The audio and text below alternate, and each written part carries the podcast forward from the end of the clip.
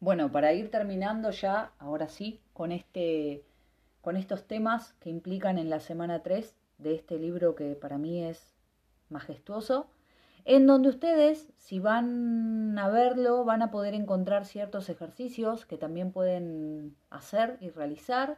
Son ejercicios más largos, son ejercicios que ustedes pueden tener en cuenta. Yo, sinceramente, les vuelvo a repetir, traje lo que me pareció más em, sencillo de explicar y lo que a mí me pareció como la evolución de toda la información. Eh, pero cada uno tiene que encontrar su propia impronta. Si quieren leerlo, los animo, sería espectacular. Em, último tema de este libro es crecimiento.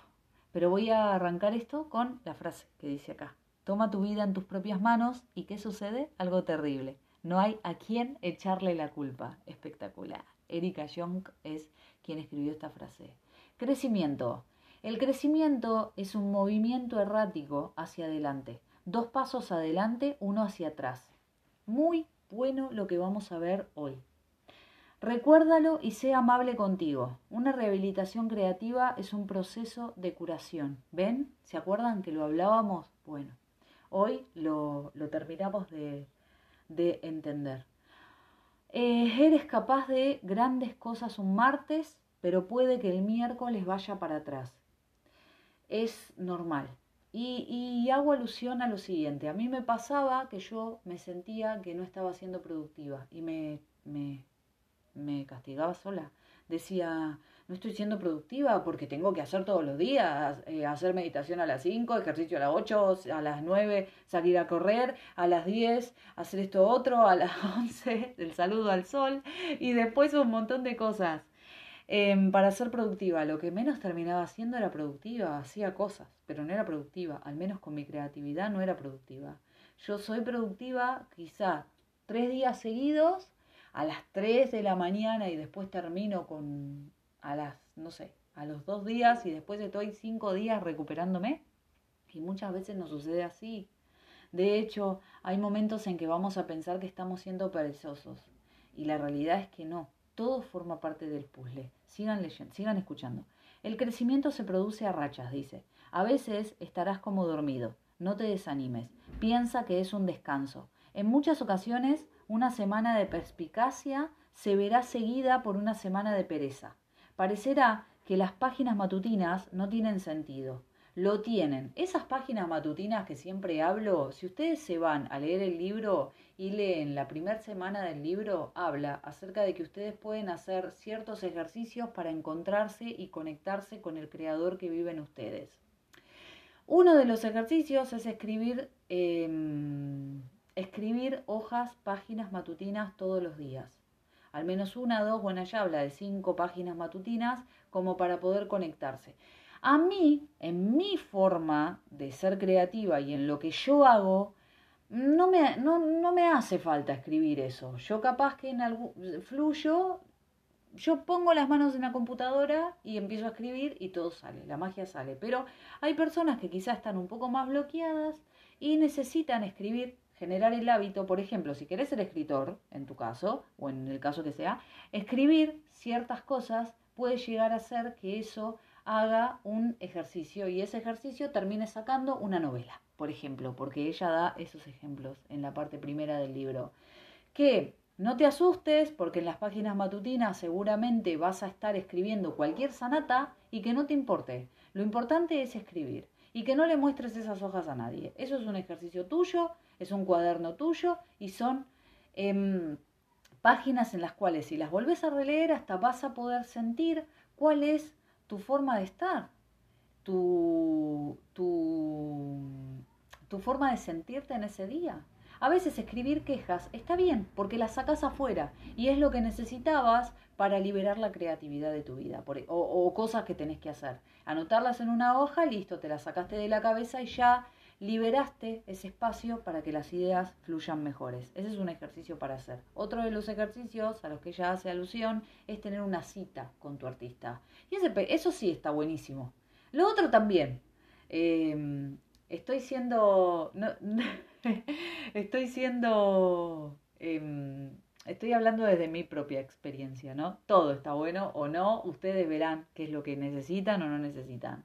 Lo que a mí me parece copado es tener, aunque sea una cita con ese artista que llevamos dentro, de salir a caminar un día, o de ir a comprarnos algo o de hacer algo por ese artista que llevamos dentro. Que hay un montón de cosas para hacer, si quieren después puedo hablar en un audio de eso nada más y para que tengan en cuenta cómo pueden llegar a hacer esa cita con el artista que llevan adentro, que es un buen ejercicio también. Bueno, entonces, volviendo a este tema del modus operando, esperen que me fui,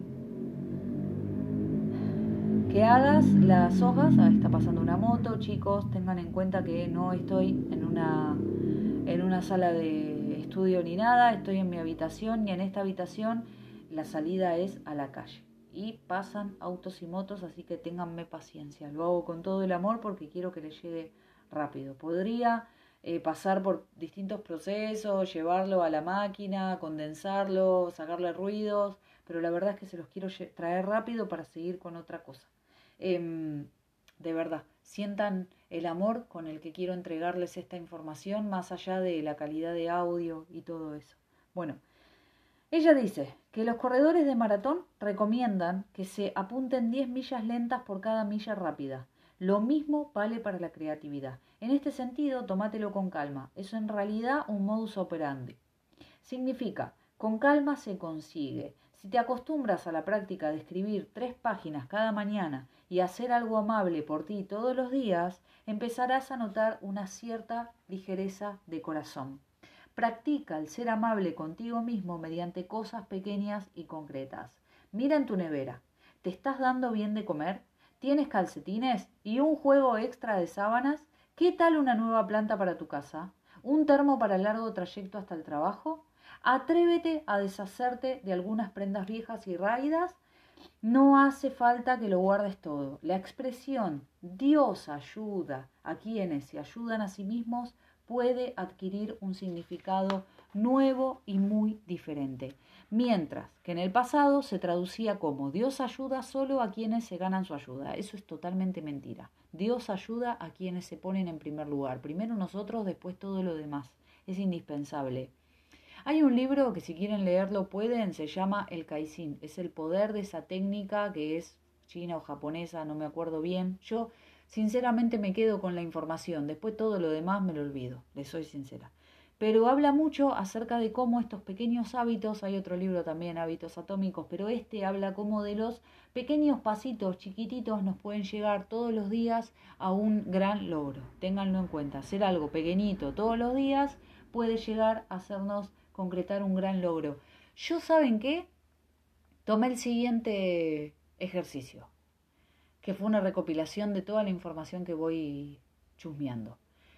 Eh, tomar todos los días como si fuera el último y el único, no existe más. En ese día, si yo quiero hacer todo lo mejor que pueda, voy a estar haciendo un poquitito de cada cosa que a mí me hace súper, súper, súper bien. Entonces, Hago eso todos los días, como si fuera el único que tengo. Todos los días río, todos los días hago algo por mí, todos los días disfruto, todos los días me alimento bien y saludable, tanto al coco como al corazón y, al, y, a, y, a, mi, a mi cuerpo. Eh, todos los días me rodeo de amor, todos los días hago las cosas con excelencia. La excelencia no significa perfeccionismo, la excelencia es hacer para mí, para mi estado de evolución lo mejor que puedo y todos los días doy el máximo que puedo con todo. Si todos los días hacemos un poquito de todo eso, va a hacer que en algún momento, como el bambú, la magia ocurra. El bambú tarda muchos años en salir de la tierra porque tiene mucho tiempo de gestación en la, en la, mm, la semilla hacia abajo, a sus raíces crece mucho de raíz para que después se vea, de repente crece rapidísimo en, en un santiamén. Entonces capaz que las personas dicen, qué rápido que creció ese árbol, estuvo mucho tiempo eh, tomando fuerza por dentro. Y eso es lo que podemos llegar a hacer nosotros y tomar ese ejemplo para nuestra vida. Bueno, continuando con esto de que Dios ayuda a los que se ayudan a sí mismos, ahora dice, vendrá a designar ese asombroso número de pequeños regalos gratuitos que el Creador arroja sobre quienes están regalando pequeñas cosas a sí mismos. Si haces al día una cosa buena por ti, Dios hará dos más. No te pierdas el apoyo y el ánimo que pueden llegarte de lugares insospechados. Ábrete a la posibilidad de recibir regalos a través de canales inesperados. Entradas gratuitas, un viaje gratis, una invitación a cenar, un sofá antiguo pero que es nuevo para ti. Practica decir que sí a tales ayudas. Te dejo con esto. En breve vuelvo para finalizar esta semana con el próximo audio y te dejo con esta frase. Escucha. Existe una potencia, una fuerza vital, una energía, una animación que se traduce en acción en ti.